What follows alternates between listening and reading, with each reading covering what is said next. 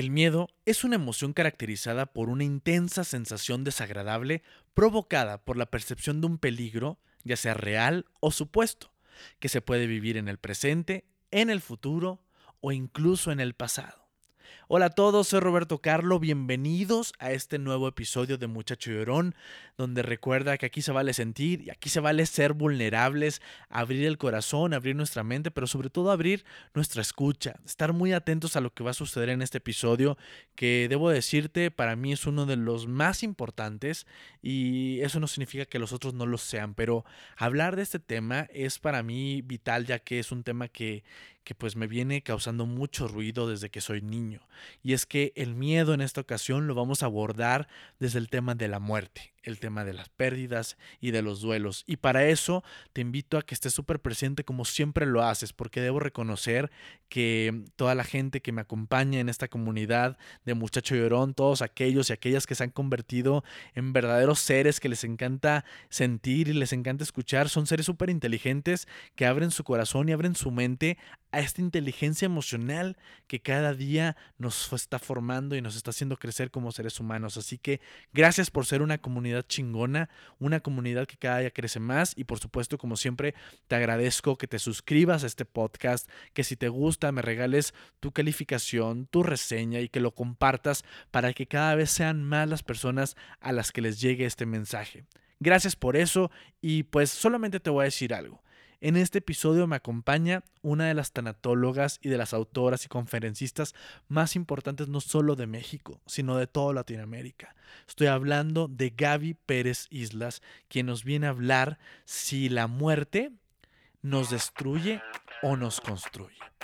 Bienvenidos, bienvenidas. Esto es Muchacho Llorón es un espacio donde cabemos todos. Aquí abrimos la conversación a todas nuestras emociones y temas que necesitamos hablar. Junto a amigos y expertos buscaremos vivir con mayor conciencia de quiénes somos, qué sentimos y qué podemos hacer con todo eso. Soy Roberto Carlo y esto es Muchacho Llorón. Aquí se vale sentir. Visítanos en www.muchachollorón.com. Pues ya estamos aquí y muy emocionado de poderles presentar a mi invitada, pero antes de cualquier cosa, les tengo que contar un poco que cuando nace esta idea de hacer muchacho llorón, yo tenía solo una cosa clara. Y es que una de mis invitadas tenías que ser tú, mi querida Gaby Pérez Islas. Bienvenida. Muchas gracias. Qué emoción, qué emoción que digas eso. Gracias. Estoy muy emocionado de platicar contigo porque, bueno, para la gente que todavía no conoce a Gaby, que siento que son muy pocos, les platico un poquito. Gaby Pérez Islas es licenciada en literatura latinoamericana, es maestra en tanatología maravillosa, con especialidades en codependencia y familia, logoterapia, espiritualidad y suicidología. Bueno, además de conferencista, autora de maravillosos libros como Cómo curar un corazón roto, Elige no tener miedo, Viajar por la vida, La niña que se le vino el mundo encima y Convénceme de vivir y los que vienen, mi querida Gaby. Y lo que está por venir, siempre. Lo que está por venir, que es maravilloso. Y me encanta tenerte aquí. Más bien, me encanta que me recibas en tu espacio, en tu consultorio, que es maravilloso, con tan buena energía, mi querida Gaby, porque tú sabes que este tema del miedo relacionado con la muerte es un gran tema para mí. Pero no solo para mí, Gaby, es un gran tema para todos.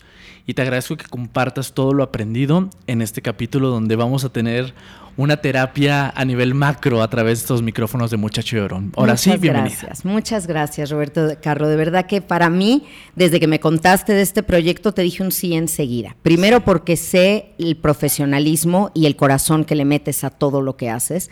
Y segunda porque le diste al clavo a una necesidad muy grande que hay de un espacio de poder expresar emociones. Creo que es una necesidad que ha estado siempre, pero hoy ya era un grito desesperado y estás abriendo este espacio para hombres, mujeres, para todo el mundo que tenga una emoción guardada y que sepa que se vale sacarla, como tú es tu eslogan, se vale sentir y se vale compartir. Y yo, como especialista en tanatología, tengo 20 años de ejercicio profesional buscando justamente esto, hablar las verdades acerca de la muerte y compartir mi visión positiva acerca de la muerte, la pérdida y el duelo. No son tarea fácil, no son área de trabajo al que la gente, híjole, le entre a lo mejor voluntariamente, pero todos vamos a llegar ahí. Todos. Es lo único seguro que tenemos en la vida cuando nacemos. Lo único que tenemos seguro es el cambio y la muerte, Gaby. Así es. Me encanta esto que dices porque justo esto nace hasta ante esta libertad que necesitaba yo para poder expresar mis emociones y que se ha convertido en un espacio para todos, un espacio que no es solo mío, sino es de toda la gente que nos escucha. Y vamos a entrar de lleno en este tema de, del miedo, de la muerte, de la pérdida, del duelo, Gaby, porque me pongo a pensar yo en aquel niño de seis años, si mal no recuerdo, y comencé a vivir una vida llena de miedo por el temor a perder primero a mis padres y a mi abuela Lola. Teniendo a todos mis abuelos, pero con la que siempre tuve más cercanía y afinidad ha sido con mi abuela Lola. Mamá de tu papá. Mamá de mi mamá. De tu mamá. Así es. ¿Qué pasa, Gaby? ¿Por qué un niño de seis años, como yo y como la gente que nos escucha, como tú seguramente, comienza a enfrentarse a un miedo como este? ¿Cómo llega ese miedo a nuestra vida? Es que llegas a la vida con el miedo integrado. Déjame decirte que hay miedos natos y miedos aprendidos. Emocionalmente, solo hay dos miedos con los que nacemos, el miedo a la muerte y el miedo al abandono. Ambos tienen que ver con tu supervivencia. O sea, si no tuvieras ese miedo al abandono, a lo mejor te extinguirías. O sea, si no tuvieras miedo a la muerte, serías demasiado temerario y te podrían pasar más cosas. Entonces, esos son los únicos miedos natos. De los otros miedos, nacemos, por ejemplo, con el miedo a los ruidos fuertes. Tú le prendes una aspiradora a un bebé y le das el susto de la vida. El miedo a caer, entonces a los espacios abiertos, por esto este, ese reflejo del moro que hacen los niñitos cuando los cargas. Esos son con los que naces. Otros miedos son aprendidos. El miedo a las arañas, el miedo al fracaso, el miedo a no tener éxito, al ridículo, te lo enseñan en casa. Pero el miedo a la muerte lo traes implícito. ¿Por qué? Porque el cachorro humano es el cachorro más inútil de la creación. Le toma demasiado tiempo poder ser autosuficiente. Un niño de cuatro años ya puede abrir el refri, sacar la leche, agarrar el cereal y desayunar si nadie le da. Pero antes de eso no podría. Traemos como en el ADN esta sensación de que si mamá o papá faltan, yo no voy a poder sobrevivir. Los necesito para vivir. Ese es el amor infantil. Te amo porque te necesito. Tenemos que trabajar toda una vida para llegar al te necesito porque te amo, ¿no? que es, es lo contrario. Pero entonces se nos olvida actualizar esta mente cuando somos más grandes y seguimos pensando que sin papá, sin mamá, sin nuestras figuras más importantes, no podríamos vivir. Y de hecho es lo más común, que tú le digas a alguien, oye, ¿tú qué harías si se muere tu papá? me muero. me muero. Ahí está la respuesta número uno. No, no, no, Gaby, es que nada más de pensarlo me muero. Sin embargo, tú empezaste este capítulo diciendo que eso es lo único seguro que tenemos. Y lo negamos, porque nos relacionamos con la muerte desde el miedo, no desde el conocimiento. Pero, ¿y por qué pasa eso? ¿Por qué tantos años después de que existe la humanidad esto no ha cambiado, Gaby. ¿Por qué seguimos imperando este sentimiento de miedo ante algo que realmente es lo único que, nos, tenemos firmado? Totalmente. ¿Por qué? El otro día veía yo una película de Ford y Ferrari ahí. Y entonces, bueno, me sorprendió, me gustó mucho, la recomiendo, aunque no soy la más fan de carreras, pero hay muchos otros mensajes ahí. Y vi la entrada pits de un carro, ¿no? ¿Cómo hemos avanzado en eso? No inventes. O sea, antes llegaba el, el conductor y se bajaba, se tomaba un cafecito, hablaba por teléfono, ya está el coche, ok, me vuelvo a subir y arrancaba. Hoy estamos hablando de tres o sea, un minuto, tres segundos, yo no sé cuánto, pero es una cosa veloz. En eso hemos avanzado todo, en nuestro miedo hacia la muerte, no. Y algunos de los que nos escuchan dirán, yo no le tengo miedo a la muerte, ok, no a la tuya. Pero ¿qué tal a la muerte de tus seres queridos? ¿Qué tal a la muerte de tus padres o a la de un hijo o a la de tu pareja? A que a eso sí le tenemos muerte. Creemos que no vamos a poder sobrevivir, que ese dolor nos va a matar, Roberto que ese dolor va a acabar con nosotros. Y es todo lo contrario. En lugar de que el dolor te destruya, te puede construir. Pero ojo, ojo, porque esto es importantísimo. No te pasa para que aprendas, ¿eh? Porque odio que la gente le diga a un doliente, algo tendrías que aprender de esto. Todo pasa por algo. Por algo pasan las cosas. No te preguntes por qué, pregúntate para qué. Perdónenme, pero todo eso es incorrecto. Las cosas pasan ¿Por qué? Porque somos biología. ¿Por qué nos morimos? No es ni la voluntad de Dios, ni la manera didáctica de Dios de enseñarte algo. Te mueres porque eres mortal, lo cual nos fue anunciado desde el momento número uno.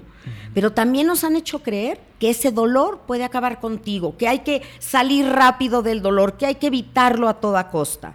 Y no, Acabas de tocar dos temas que ahorita vamos a desarrollar más, que es la religión, la fe en torno a la muerte y también el tiempo que se vive un duelo y cómo se vive. Pero me quiero regresar un poquito a este primer miedo que es cuando mueren los padres, que decimos, me muero, no voy a poder sobrevivir.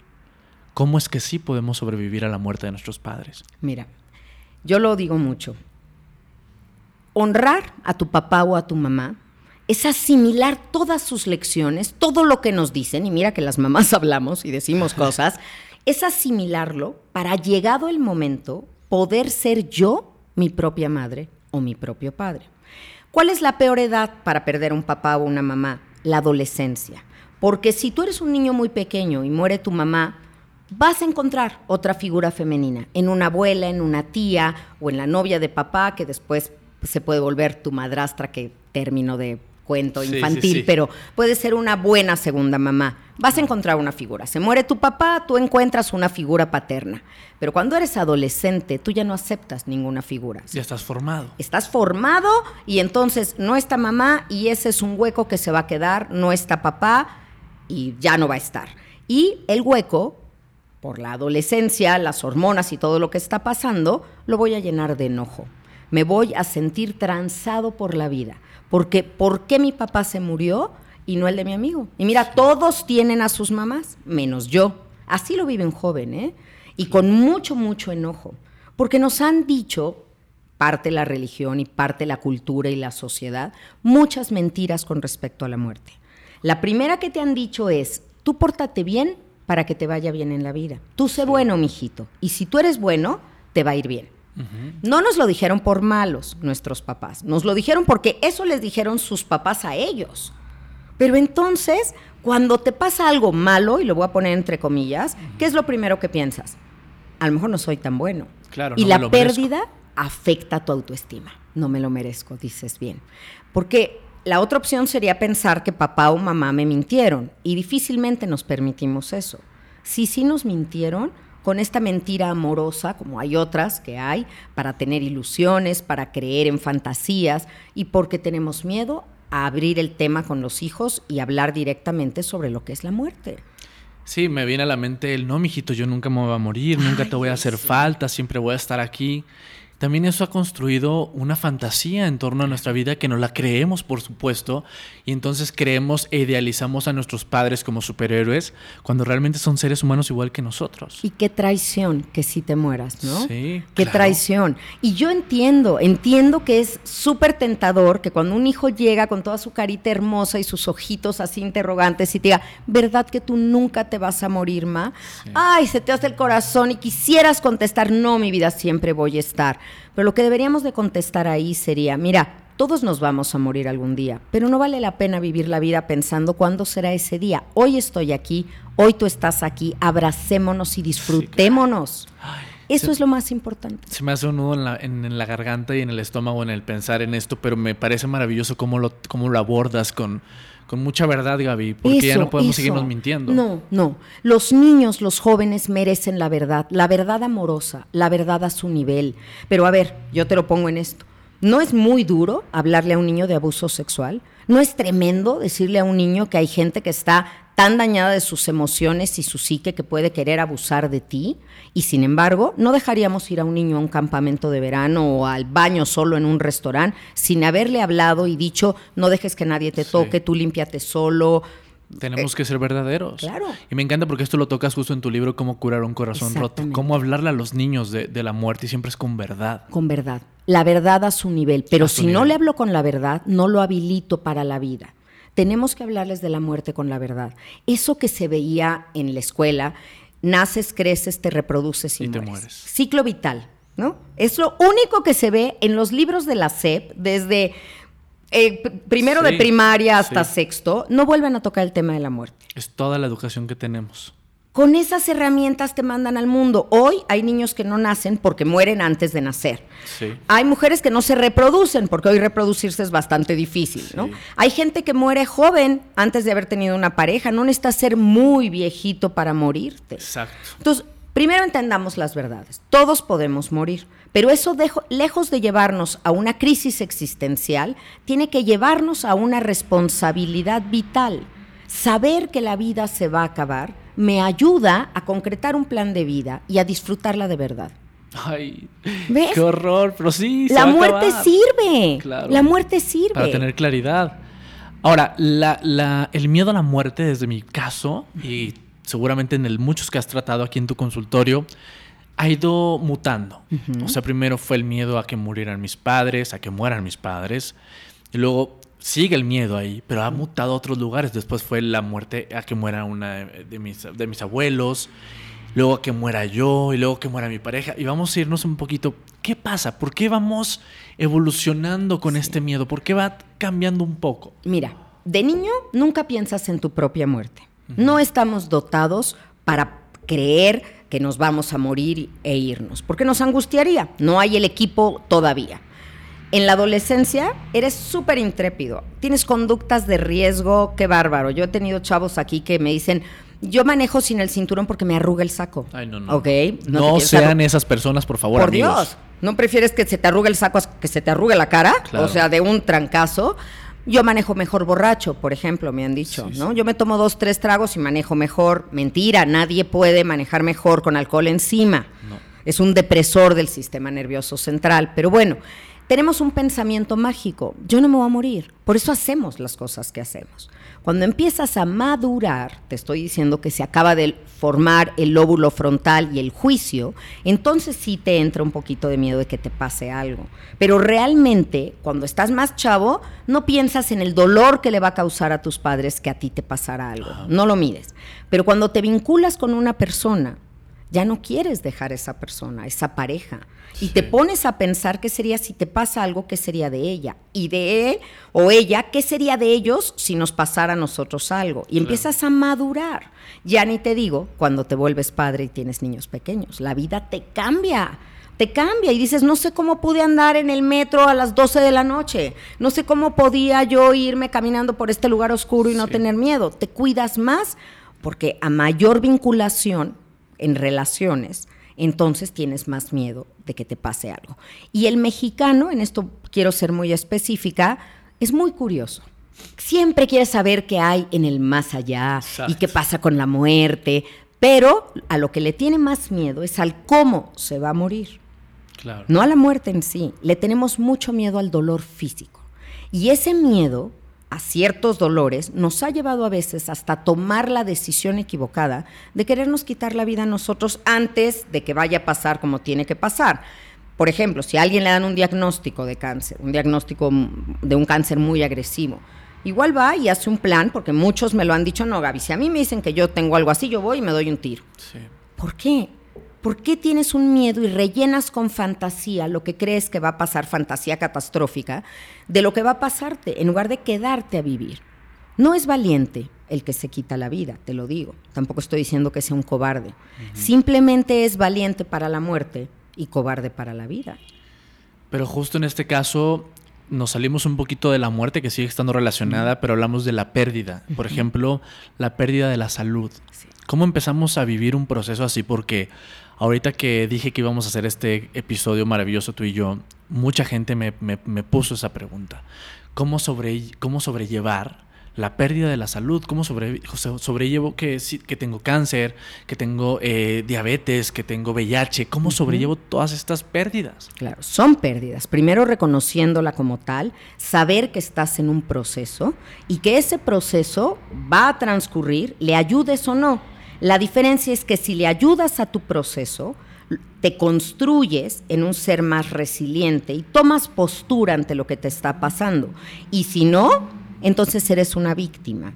Qué mala pata, ¿por qué me pasó esto? No es justo, no se vale. ¿Por qué él que es tan bueno? Allá afuera hay tantos malos, ¿por qué no les pasa a ellos? ¿Y no somos víctimas?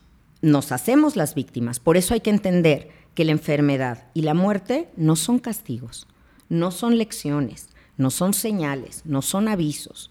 La vida no tiene esos métodos didácticos. ¿Por qué te enfermas? Porque tienes una carga genética hereditaria, porque tienes ciertos hábitos que pueden propiciar que eso que traías en Sí. potencia se dé, o bueno, porque tuviste un accidente, porque algo pasó. Somos, otra vez lo repito, mortales. Y por eso, porque hay biología en nosotros, nos enfermamos.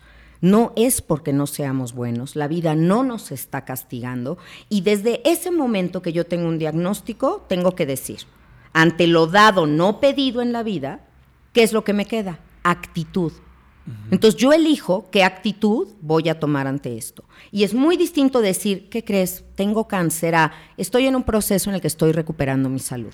Totalmente. ¿Dónde te paraste? Me paré en el camino de la esperanza. Me salí del de la culpa y la victimización. Justo hablando de la culpa, mm, nos lleva directo al tema de la religión. Eh, hemos tenido en nuestro sistema muchas ideas equívocas desde mi punto de vista, y creo que es compartido por mucha gente, gracias a la religión, porque nos ha dicho y nos ha enseñado a vivir a, tra- a través de la culpa. Sí. ¿Cuál es la relación de la muerte con, con la fe y con la, y con la religión eh, per se? Porque creemos que es de una forma, porque así nos lo contaron, porque nos dijeron hay un cielo donde hay angelitos y donde te vas a volver a encontrar con tus hermanos y con tus mascotas y con tus papás. ¿Cuál es esa realidad y cuál es esa ficción, Gaby? Ok, mira. Ay, qué fuerte, porque la religión, todas las religiones, porque podría hablar Sí. del catolicismo, que es la que más conozco, pero todas las religiones, sus promesas están en la muerte. ¿Qué pasaría, dijo José Saramago, un escritor español, qué pasaría si la muerte no existiera? ¿Con qué nos amenazarían? si no hubiera muerte, ¿no? Porque todos los premios, si eres musulmán, pues te esperan ahí algunas vírgenes en el cielo si te portaste bien, y si eres católico, te reencontrarás con tus seres queridos y con Dios y demás.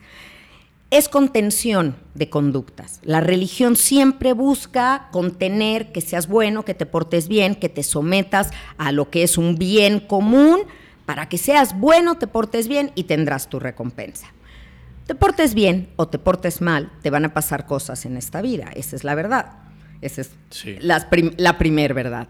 Conviene más ser bueno porque entonces duermes mejor y tienes Sí. la conciencia tranquila. Pero también te van a pasar cosas malas. La religión te promete unas cosas y la sociedad y las familias, cada una, se ha encargado de adornar más eso. Yo he escuchado familias decirle a niños, no, es que el cielo es un lugar maravilloso, lleno de cosas ricas que comer y hay juguetes y todo. ¿Qué crees que dice un niño cuando oye eso? Yo quiero ir, Claro. yo quiero ir. ¿Por qué no voy de una vez? ¿No? Ah, ya puedes hacer lo que quieras y todo. No hay escuela, no, mi amor, no hay escuela. Oye, tampoco se lo Sí, no, pintes tan maravilloso y bucólico que ya tengamos aspiración de ir. Total. No sabemos. La verdad es que no sabemos. El cielo como tal es solamente este espacio por donde circulan los aviones. Sí. Yo he ido en muchos aviones y nunca he visto que allá arriba esté alguien asomado en una nube viendo hacia abajo. Cuando morimos, ya sabemos qué le pasa al cuerpo. O lo entierran o lo creman. Pero ya no tienes ojos. Perdón, perdón si esto suena cruel. Pero así es. Pero es, así es porque tenemos que hablar con realidades. Sí. Entonces, nadie te está viendo desde arriba. Si eso ha sido tu consuelo, no, no te ven, porque para mí eso no sería un cielo, sería un castigo. Imagínate que yo me muero ahorita Ay, sí. y yo desde el cielo voy a ver a mis tres hijos sufriendo por mí, cometiendo errores, llorando y yo no puedo hacer nada. Nunca Entonces, lo había visto así como. Claro. ¿qué, qué clase de premio? Para mí, No. la muerte es la graduación de la vida. Cuando ya acabaste de aprender aquí y de enseñar, pasas a otro plano, trasciendes, en el que ya eres un plano energético y eres parte de todo lo que amas, pero ya no tienes cuerpo. Pero ¿cómo es eso? Porque también lo he escuchado en varias ocasiones y no lo termino de digerir. Para ti, ¿cómo es? Claro. Yo sé que tú tampoco no tienes la verdad absoluta porque no has estado ahí, afortunadamente. Pero, ¿cómo, ¿cómo crees tú, por lo que te platican, por lo que has estudiado, cómo crees que sucede y cómo es que vivimos como energía en, en todo esto que, Claro. que dices? Mira, todos sabemos que somos mente, cuerpo y espíritu. Espíritu. Al cuerpo lo tenemos súper ubicado donde está. Y si me permites que lo diga, le damos demasiada importancia también, Sí. ¿no? Hay gente que su vida gira alrededor de un Sí. cuerpo. Tenemos una mente que está ubicada en el cerebro y hay personas que son totalmente cerebrales y todo lo quieren entender desde aquí, Sí. inclusive a Dios. Lo quieren entender desde la cabeza, Sí, no, desde los, no desde las emociones o los sentimientos. ¿Dónde está el alma? ¿Dónde está el espíritu? Es esa parte que cuando tú des tu última exhalación, sale de ti. Porque tú ahorita es un cuerpo, una mente y tienes una manera de conectarte con las personas, tienes empatía, tienes profundidad de sentimiento, de pensamiento. ¿Eso en dónde lo acomodas? ¿En el cuerpo o en la mente? En ninguno de los dos. Todos nosotros somos seres espirituales viviendo una experiencia terrenal. Cuando el cuerpo se enferma y la mente se enferma, el espíritu ya no puede manifestarse ahí, pero ahí está. ¿Cómo, Gaby? Entonces, alguien que está en terapia intensiva conectado a máquinas en estado vegetal, ¿el espíritu sigue adentro? Por supuesto que sí. El espíritu nunca abandona el cuerpo hasta la última exhalación. Y en esa exhalación, esa energía, vamos a llamarle, Sí. porque tal vez espíritu siempre tiene esta connotación De misterio, paranormal sí. o misteriosa, esa energía sale de ti y se vuelve parte del todo. Entonces, si tú amabas el mar, ahora vas a ser parte del mar. Claro que eres parte del cielo, pero eres parte de los árboles, todo, pero ya no me sirven mis sentidos para percibirte. Tengo que em- empezar a percibirte desde el corazón, desde saber que estás aquí conmigo. ¿Por qué sí sobrevivimos la muerte de los padres? Porque no contamos con su presencia física, pero su amor sigue aquí. Claro. Aquí está. Y te cuento este ejemplo rapidísimo. Este académico que no creía en nada, totalmente agnóstico, ateo, y su hijo muere. Y entonces cuando hablábamos le decía, bueno, entonces ¿tú qué crees? ¿Dónde está tu hijo ahora? Me decía, no, Gaby, mi hijo ya no existe. O sea, mi hijo ya no es. Enterramos su cuerpo y todo, pero mi hijo ya se acabó. Yo le dije, bueno, ¿y el amor que sientes por él se acabó también? Y se quedó callado y me dijo, no, desde luego que no. Entonces, si a esa energía tú le quieres llamar amor, tú le quieres llamar, no sé, este, fuerza vital, vibración, como quieras, ahí está esa parte. Y ese amor, esa energía, siempre va a poder más que el dolor que tengas por la pérdida de alguien, porque solo perdiste su compañía, su voz, su presencia física, sus abrazos, que es mucho, es perder mucho, pero no es perderlo todo. El amor sigue y el amor te habilita para la vida. Entonces, ahí está esa parte del espíritu. Ayer o antier veía yo en, en redes este, a Carlos que iba en la moto y de pronto veo un cuate que estaba sin camisa y hacía un buen de frío. Y se para para ofrecerle su chamarra. ¿Sabes qué? Toma, aquí están mis pants, póntelo. ¿No? El cuate no quiso porque hay gente que ya no puede ser ayudada, Sí. ¿no? Pero, ¿desde dónde hizo eso? ¿Desde su cabeza? Desde, a ver, estamos a 10 grados centígrados, este hombre probablemente tenga frío. No, desde su cuerpo, no, desde su alma, desde su espíritu. Se paró para poder ofrecer esto. Y cada vez que tenemos estos actos de, de bondad, de empatía, de profundidad, ahí está tu espíritu hablando. Seas religioso o no, espiritual sí eres. Claro, me encanta. Quiero que vayamos un poquito al, a un poco los procesos del duelo. Quiero poner sobre, ahora sí que sobre la mesa, sobre estos micrófonos, una experiencia propia que yo cuando, cuando leo tu libro, Cómo curar un corazón roto, te digo, Gaby, hay un capítulo el cual no quiero leer, el cual no me atrevo a leer, que es la pérdida de la pareja, que sucede cuando perdemos a tu compañero de vida, a tu compañera de vida, a esa persona con la cual creas miles de sueños, con las cuales compartes la cama, con las cuales compartes miedos, lágrimas, emociones, completamente te conectas, yo creo, con, al 100% con tu pareja. Y yo te decía, tengo mucho miedo porque es uno de mis más grandes miedos, justamente. Tiempo después me doy cuenta que esa experiencia ya la había vivido. Que una de mis parejas en el pasado ya había muerto. Si bien no era mi pareja cuando muere, habíamos sido novios dos años antes de su muerte y fue a través de un suicidio. Cuando él muere, yo recibo una llamada de mis mejores amigos y me dice, ¿cómo estás? Y le digo, bien, ¿qué pasó? Yo estaba a punto de tomar una clase de pilates. y le digo, bien, ¿no te has enterado? Me dice, y yo, ¿qué? ¿Qué pasó? Y me dijo, murió Cristian. Y yo, ¿qué Cristian? Y me ahorita lo vuelvo a platicar y se me vuelve a hacer uno en la garganta. Cristian, tu exnovio. Y mi, no sé qué pasó, que lo único que le dije, híjole, pobrecito, ¿y cómo se murió? Así, frío. ¿Se suicidó? Uy, qué fuerte. Oye, te dejo porque tengo que tomar mi clase de pilates. Tomé mi clase de pilates y tres años después o cuatro es que lo lloro. Wow. Hace apenas un mes de esto.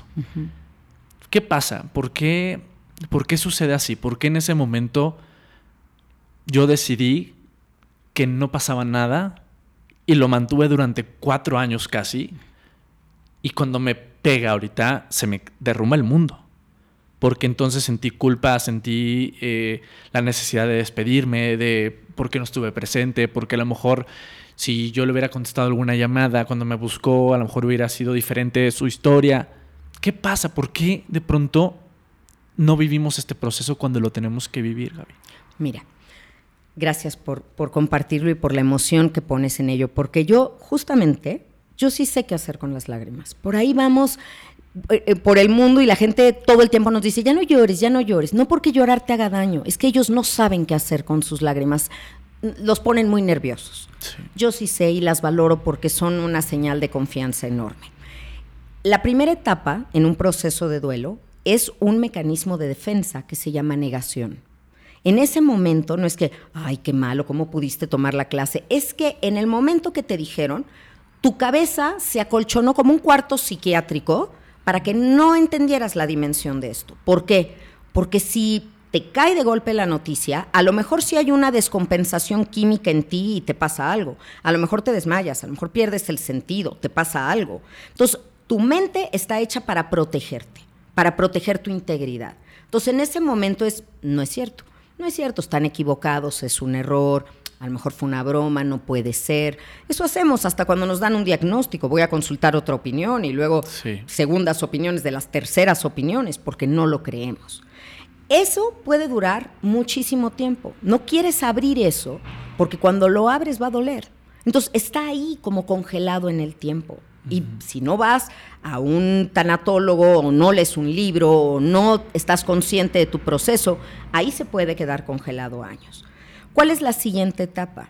La siguiente etapa es el enojo.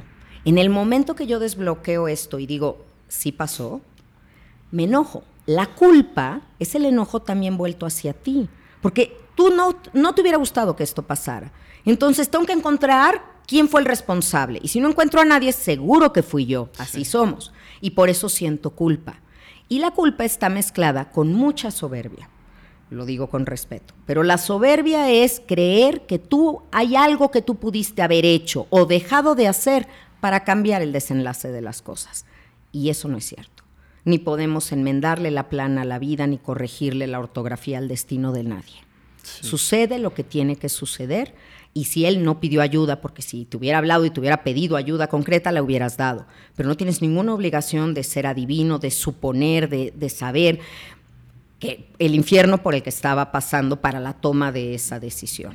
Eso tenía más que ver con él, el enojo también puede durar muchísimo y tiene muchas facetas. En el enojo caemos en adicciones, en el enojo nos volvemos agresivos, en el enojo nos volvemos reactivos, defensivos. Entonces, ahí nos podemos quedar porque el enojo, y tú lo sabes ahora muy bien que estás trabajando con emociones, el enojo es acción. Entonces, me siento más seguro desde el enojo que desde la tristeza. Claro. Entonces, no me permito esa tristeza. Después empieza la negociación. Y voy a transar con la vida. Bueno, voy a aceptar esto, pero ya no me toques a nadie más de los míos. Pero ahora sí, ¿sabes qué? Voy a ir a misa todos los domingos, no voy a comer carne, voy a hacer ejercicio, tal, como diciendo, yo te doy. Exacto, qué bonito. Yo te doy, tú me das, ¿eh? Y ahí vamos bien. A veces esa negociación funciona para unas cosas, a veces no. Aquí entra toda la medicina alternativa, hasta las tarjetas de crédito entran aquí, las terapias. O sea, yo hago mis negociaciones. Después de eso, voy a caer en una depresión. Es una depresión reactiva, no química. No tenemos que llenarnos de chochos porque hayamos tenido una pérdida. Pero reacciono con depresión porque perdí algo y me doy cuenta. Y me doy cuenta que perdí al objeto de mi afecto y me doy cuenta que la muerte existe. Y cuando muere alguien más o menos de nuestra edad, no se espejea la propia muerte. Es que pude haber sido yo. Y eso te toma un tiempo también y un trabajo de introspección para finalmente llegar a la aceptación. Y la aceptación no es que te guste lo que haya pasado, no es que le des like a la vida, es que digas, las cosas pasaron como tenían que pasar, yo tengo que recoger los pedacitos de mi corazón y seguir adelante. Para que su muerte no haya sido en vano, trato de extraer qué aprendí de él, qué aprendí de nuestra relación y qué aprendo de su muerte. Porque soy una fiel creyente que la muerte nos puede dar vida. Es una oportunidad, una poda, una poda en la que tú puedes salir fortalecido. No a ese precio, me van a decir. A ese precio no quiero crecer. Es que la vida no te pregunta. De todas maneras va a pasar. Ya que pasó, ¿no prefieres extraer significado y crecer? Eso ya depende de ti. Y hoy en día ese miedo también se ha intensificado, porque como te decía, el miedo a la muerte que en mi caso he tenido y que seguramente mucha gente ha ido mutando. Primero fueron mis padres, mis abuelos, yo. Y hoy en día lo que más me asusta, y que te lo decía, es que Rubén muera algún día, Rubén mi, novio. ¿Cómo, yo sé, ya me, ya, me, has platicado mucho cómo vivirlo, pero ¿cómo puedo cambiar esta idea? O sea, ¿cuál es tu consejo como, como tanatóloga, como terapeuta? ¿Cómo puedo ver que Rubén hoy está conmigo y que aquí está. Que no puedo estar pensando en su muerte cuando estamos en su vida, ¿sabes? Qué bueno que, qué bonito lo dijiste. Qué bonito y qué bueno que estamos en mi consultorio en este momento para que voltees a tu alrededor y veas la cantidad de jaulitas que tengo, ¿no? ¿Qué significa la jaula, Gaby? ¿Por qué tienes tantas jaulas? Porque para mí la jaula es el miedo. Cuando tú te vinculas con alguien desde el miedo a perderlo, ese amor nunca va a poder ser todo lo libre que, está llamado para ser. Porque ¿cuál es la condición básica para que haya amor? La libertad. Pero no nada más la libertad de que yo pueda agarrar la puerta, abrirla y salirme. La libertad de no estar preso de mis miedos. Si tengo tanto miedo a perderte, llega un momento que no lo disfruto. Puedo agarrar, ahorita vamos a suponer que esta galleta es justamente mi ser amado. Entonces yo lo agarro aquí y, ¿sabes qué? Quiero tenerlo y no quiero que te pase nada y quiero que estés bien y tú, por favor, que no te pase nada. Ya la destruiste. Y cuando abro la mano, añicos. Mi mismo miedo lo hizo añicos. Sí. Entonces, eso no es un buen homenaje ni una buena manera de relacionarte. Es sí, algún día él o tú o los dos, o se acabará el amor antes, tal vez sea la muerte del amor, lo que los separe y no la muerte de alguno. Va a pasar, pero ¿para qué voy a vivir con una angustia ahorita? El saber eso me tiene que comprometer a no dormirme un solo día enojado contigo, a no estar em, perdiendo el tiempo en tonterías, a no ser profundos en lo superficial y superficiales en lo profundo. Qué maravilla y qué bendición tenerte en mi vida y tener a alguien que me quiere, que me acepta, que se divierte, que, que me admira y lo admiro y toda esa relación, que además porque lo conozco sé que así es, eh, que tienen ustedes. No pierdan un solo minuto de vida, de luz, moviéndose en la oscuridad, que ni siquiera sabemos cuándo y cómo será. No lo permitas, no es para eso. Si de algo te, te fuera a servir saber cómo y cuándo te vas a morir, créeme que quien hizo este modelito del cuerpo humano nos hubiera dotado para eso, para tener la bola mágica y saber que eso iba a pasar. No sirve. Y esto lo llevamos no solamente a la pareja, sino a todas las relaciones con los seres amados. Pero acabas de hablar algo de esta bola mágica. Se dice mucho que los que van a morir sienten que se van a morir y que incluso en ocasiones se despiden. ¿Cuál es tu postura ante, ante esto? Esto es cierto. Saben pero no saben a nivel consciente como tú y yo sabemos que hoy estamos aquí. Es una percepción, es algo que no puedo definir. Pero 20 años de ejercicio profesional y todas las historias que mis pacientes me comparten me han hecho darme cuenta que sí. Que un papá que despedía a su hija en la puerta siempre, adiós hija, que te vaya bien, ese día le dijo, adiós, no, no, espérate, espérate, baja el vidrio, bajaba el vidrio, que Dios te bendiga, mi hijita, y le dio un beso. Ay, qué raro, ¿por qué hizo eso? Se va ella a trabajar, regresa en la noche y se encuentra que a su papá le dio un infarto y lo encuentra muerto. Ahí no estamos hablando de que él supiera que se iba a morir, porque si supiera que me va a dar un infarto, le hubiera dicho, hija, no te vayas a trabajar, me llevas al hospital. claro, y tampoco estamos hablando de que él se haya quitado la vida. Como que lo percibes. Hay tantos casos que pareciera que saben, pero nuestra tranquilidad es que no lo sabían con angustia. Porque si lo hubieran sabido despedirte, es lo más triste que hay. Sí. Entonces, no lo sabían. no lo sabían a nivel consciente, Claro. a nivel celular, Sucede. sí lo saben. Pues traen la muerte puesta. Yo creo que sí lo saben. La traemos desde que nacemos. Quiero Ahí hacerte está. dos preguntas más antes de que nos vayamos. Eh, ¿Qué pasa con la culpa, Gaby? Cuando se va alguien, cuando muere alguien, no cuando se van, porque la gente no se va, la gente se muere. Exacto.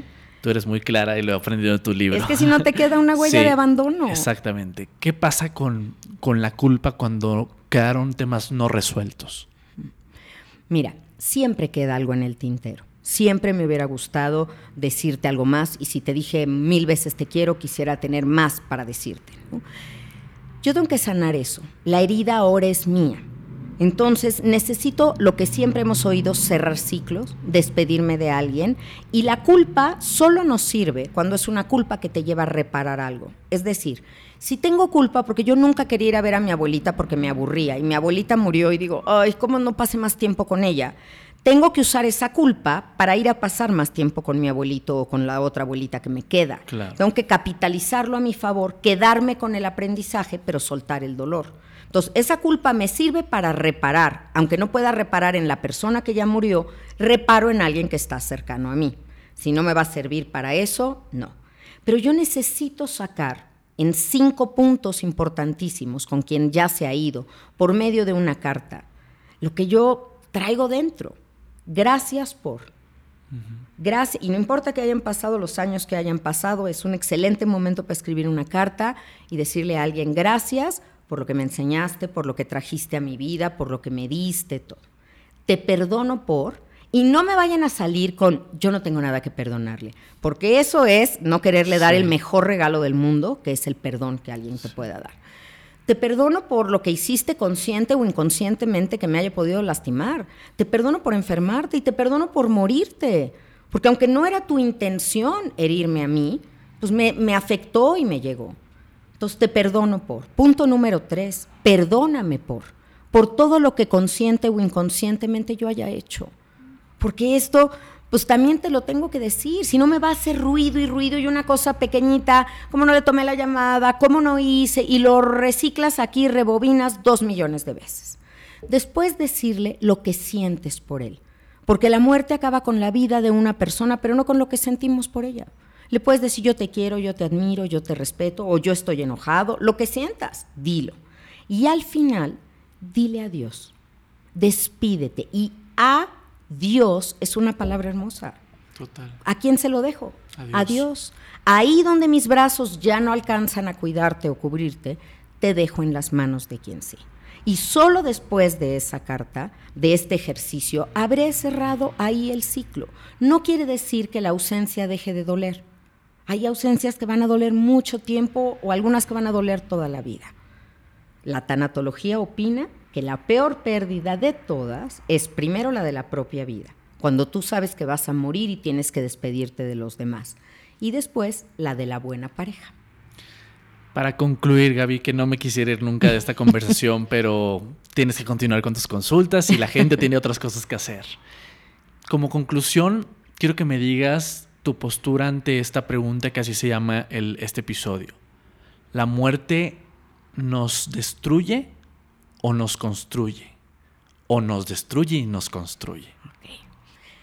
Así como tiene que haber caos y orden en el universo, tiene que haber eros y tánatos en nosotros, vida y muerte.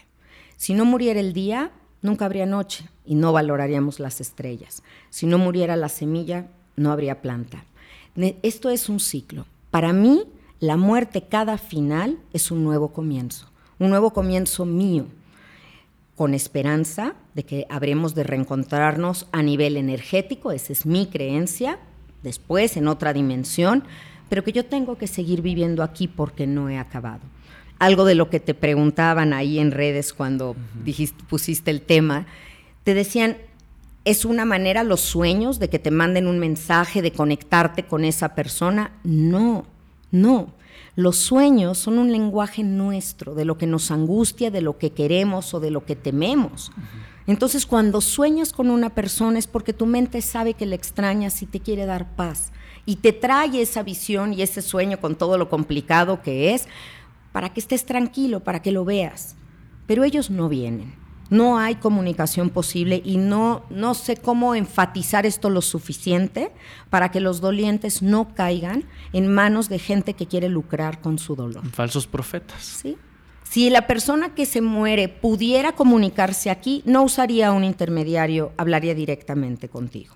Morirnos no nos concede poderes. Cuando me dicen, este bebé que estoy esperando me lo mandó mi abuelita, les digo, no, no, ese... Tuviste relaciones sexuales y estás esperando un bebé. Has oído hablar de la abejita y demás, tengo que empezar a explicar, pero no, no les, morirte no te concede poderes, pero el amor no se muere.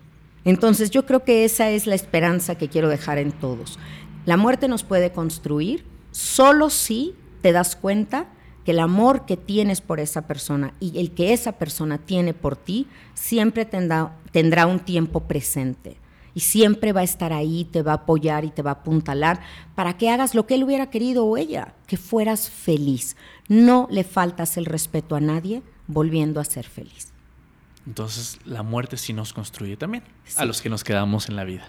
Sí hablando de este tiempo presente, a mí me gusta cerrar los capítulos antes de que platiquemos un poquito ya de lo que tú haces, mi querida Gaby, preguntándole a mis invitados cuál es la emoción o el sentimiento o la sensación que estás viviendo en este momento de tu vida. Y esto también se lo extendemos a toda la gente que nos escucha para que nos demos un tiempo también de sentir, unos segunditos, lo que necesite cada quien. Claro.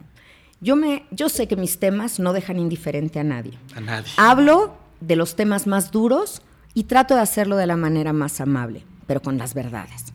Eh, una vez me dijo un chavo que se cruzó una calle en Polanco como loco y me lo trajeron a terapia después de eso, su papá había muerto, y él con todo el enojo me dijo, pues no que él me cuida desde el cielo.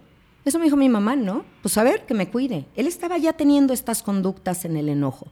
Y le dije, no, no te cuida desde el cielo. Eso es algo romántico que nos han dicho. Tu papá tenía un reflector de su vida puesto en ti. Hoy que tu papá no está físicamente, tú tienes que moverte en la luz y tú tienes que cuidarte a ti el doble de lo que te cuidabas. Creo que desde las verdades habilitamos más a niños y a jóvenes para eso. Así que la emoción que tengo ahorita, en parte es de gratitud, porque abras este tema en los micrófonos, y también es de mucha pasión. Esta es mi misión de vida, por eso hablo así tan convencida, por eso me, me lleno de esta emoción, porque creo que es mi misión hacer accesible un tema tan inaccesible o que muchos le dan la vuelta, decirles, no, ahí está, ahí está, acérquense, porque la, la muerte sucede en un minuto. Lo más importante de alguien que muere no es que murió, es que vivió. Dediquémosle mucho más a la vida y descubramos que la tanatología es herramienta de vida. Totalmente. Hablar contigo no es hablar de la muerte per se, sino es hablar de la vida. Yo me siento súper agradecido contigo y con mucha calma y sobre todo por, por tu aporte, por tu compartir, porque además eres una, una mujer muy ocupada, afortunadamente, y que tienes la confianza no solo mía, sino de muchos pacientes y de mucha gente que sigue tu trayectoria, Gaby. Te agradezco porque siempre nos, nos das con la verdad, aunque sea dura, pero la verdad es dura, la vida es dura a veces. Nos das mucha calma y nos das mucha esperanza y muchas ganas de entender que la muerte es parte del proceso de la vida. Así que te agradezco, me siento de verdad con con un corazón ahorita inflamado, hinchado de puras cosas bonitas. Ay, qué bueno. De que me abras este espacio y no solo a mí, sino a toda la gente que nos regaló estos casi 50 ya minutos de escucha. Gracias. Así que gracias a todos ustedes también que abrieron su corazón, aunque de pronto lo hagan de forma anónima a través de mis redes sociales, los cuales les agradezco porque juntos estamos compartiendo y estamos abriendo nuestros corazones y creo yo que cuando nos convertimos en, como, como se llama este podcast, en muchachos llorones, nos permitimos a vivir y a sentir y a, y a, buscar este entendimiento de lo que nos está sucediendo, que creo hoy que es importantísimo y vital. Nuestro mundo ha cambiado, nuestro mundo ha evolucionado y necesita más gente sintiendo y viviendo la vida antes de que nos llegue la muerte. ¡Ay! ¡Qué barbaridad! Me encantó eso. Elizabeth Kubler-Ross, madre de la tanatología, estaría orgullosísima de oír a un muchacho de tu edad hablando así, con esa sabiduría. Porque Elizabeth decía, el tema de la muerte es de vital importancia. Totalmente. Gracias por haberme acompañado, pero no te vas a ir sin platicarme de todo lo que haces, Gaby, porque haces un montón de cosas y yo quiero que la gente, que seguramente en este momento quiere saber todo de ti, que además lo van a encontrar todo en las redes sociales, por supuesto, mías y de Muchacho Llorón, ¿Quién es Gaby Pérez Islas? Platícame un poquito de este mundo de tanatología, de este consultorio maravilloso, de todos tus libros. Platícame un poquito. Te cuento rápido. Mira, eh, yo tengo 20 años de ejercicio profesional. Empecé a trabajar con tanatología no por una pérdida personal, sino por esta necesidad de saber y entender. Eh, justamente yo trabajaba en un colegio para, de estimulación temprana para niños muy pequeños, yo había diseñado un programa y la directora que me había pedido además que fuéramos socias, intentó suicidarse. Y eso me descuadró todo, porque dije, a ver, es una chica joven, casada, un marido que la ama, tiene dos niños chiquitos, está realizando el sueño de tener una escuela, además tiene dinero, es bonita, ya sabes todo. ¿Qué, le, ¿Qué lleva al ser humano a decir, ya no quiero vivir o a perder esto? Y fue donde empecé a ponerle conocimiento, estudio, yo no he parado, yo me capacito cada año, porque creo que es un gran compromiso tener la palabra frente a un micrófono, frente a una cámara, lo asumo con total responsabilidad. Soy una conferencista motivacional para empresas, para grupos, para fundaciones. Este año comienzo mis primeras conferencias fuera de México, voy a estar ahí en El Paso el 27 de febrero, eso me emociona también porque pues ya voy a llevar este mensaje a nuestra comunidad hispana y latina en otros lados, ¿no? Que falta. Doy consejería particular, yo atiendo enfermos, terminales y personas en, en, proceso de duelo.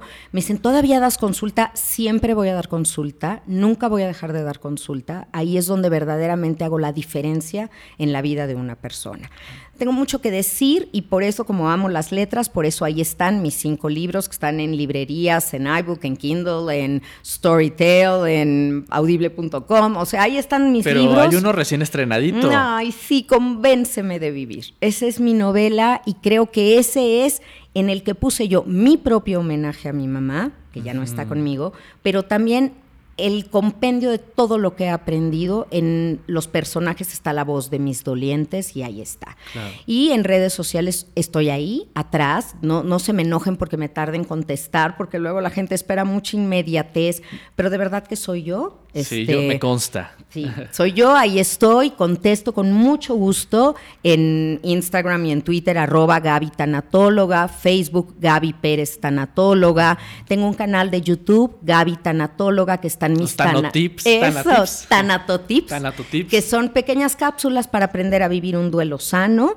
Y están también mis conferencias en línea en gabitanatóloga.teachable.com. Próximamente también voy a tener un diplomado en línea porque doy diplomados ah, presenciales. Entonces, de verdad que siempre estoy buscando maneras de estar cerca de la gente. Tengo mucha pasión por esto y porque vean que ir a una conferencia de tanatología o leer un libro no te va a dejar deprimido te va a comprometer con la vida. Te ayuda a entender. Y yo de forma personal, a todos los chavos y chavas que nos están escuchando, o señores, señoras, no importa, o niños, lo que sea, quien nos está escuchando, les recomiendo mucho cómo curar un corazón roto, porque una de las ventajas de leer o de estar con Gaby, pero bueno, en este caso de leer, es que te siento cerca en la lectura. Es como si estuvieras aquí acompañándome en este aprendizaje y en este entendimiento de la vida. Así que les recomiendo mucho que es tu primer libro, Cómo curar un corazón roto, porque es un gran acompañamiento. Y bueno, ahí voy poco a poco. La verdad es que lo de la lectura lo llevo lento, pero seguro. seguro. Así que vayamos leyendo todos estos libros porque sí los necesitamos, porque no recibimos esta educación que me parece importantísimo que, que exista ahora desde, desde que somos niños. O sea, me parece que tendría que ser una materia fija la tanatología. mira, de verdad que tus palabras se vuelvan realidad. Yo soy necia y espero lograrlo algún día. Yo querría que Elige no tener miedo sea libro de texto en prepa a mí me preocupa y me ocupa mucho los índices de suicidio que hay en nuestro país y en el mundo entero. Y creo que los jóvenes deberían de leer de verdad lo que pasa, no esta parte romántica del Romeo y Julieta, sino las verdades sobre el suicidio y la estela de dolor que deja atrás de sí. Estoy absolutamente segura que si lo dimensionaran en esa proporción, no lo harían y pedirían ayuda. Entonces, bueno, pues ahí están mis libros a sus órdenes. Estoy en varios programas, soy colaboradora en radio, televisión. En Sale el Sol, por, supuesto. Por supuesto, esa es mi familia de Sale el Sol. Ahí estoy hace tres años ya con ustedes y encantada, espero por mucho más. Y en radio y demás, ahí me encuentran. Gaby Tanatóloga quiere estar cerquita de ustedes. Y lo estás, Gaby. A toda la gente que nos está escuchando. Gracias por compartir este audio, este episodio, porque entre más compartamos y entre más se suscriban y entre más califiquen y den la reseña de que les gusta, este podcast aparece en los primeros lugares de, de los tops de éxitos. Porque esto es importante, no es por una cuestión de ego ni es una cuestión de vanidad, sino es que todos los esfuerzos valgan más la pena y que este mensaje llegue a más mentes, a más corazones, a más espíritus, para que seamos más muchachos llorones sanando por el mundo. Así que gracias a ti por tu escucha, por habernos acompañado y por compartir este podcast y gracias a ti, mi querida Gaby Pérez Ay, gracias siempre, Roberto Carlos. Muchas gracias. Gracias por habernos acompañado y si te gustó este capítulo, compártelo. Y tenemos una cita tú y yo el próximo martes en Muchacho Llorón. Recuerda que aquí se vale sentir.